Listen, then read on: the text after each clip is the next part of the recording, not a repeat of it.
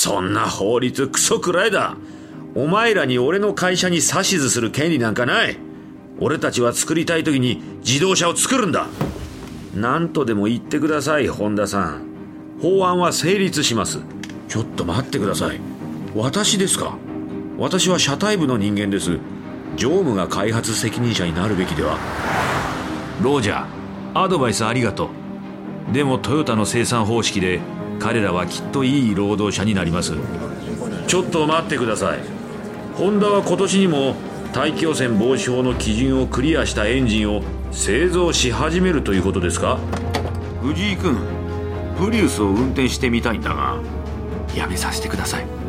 この状態で運転させるわけにはいきません。人気ポッドキャストシリーズ「ビジネスウォーズ」シリーズ第2弾。今回のテーマは日本の自動車産業。トヨタとホンダがアメリカ市場をめぐって熾烈な戦いを繰り広げます。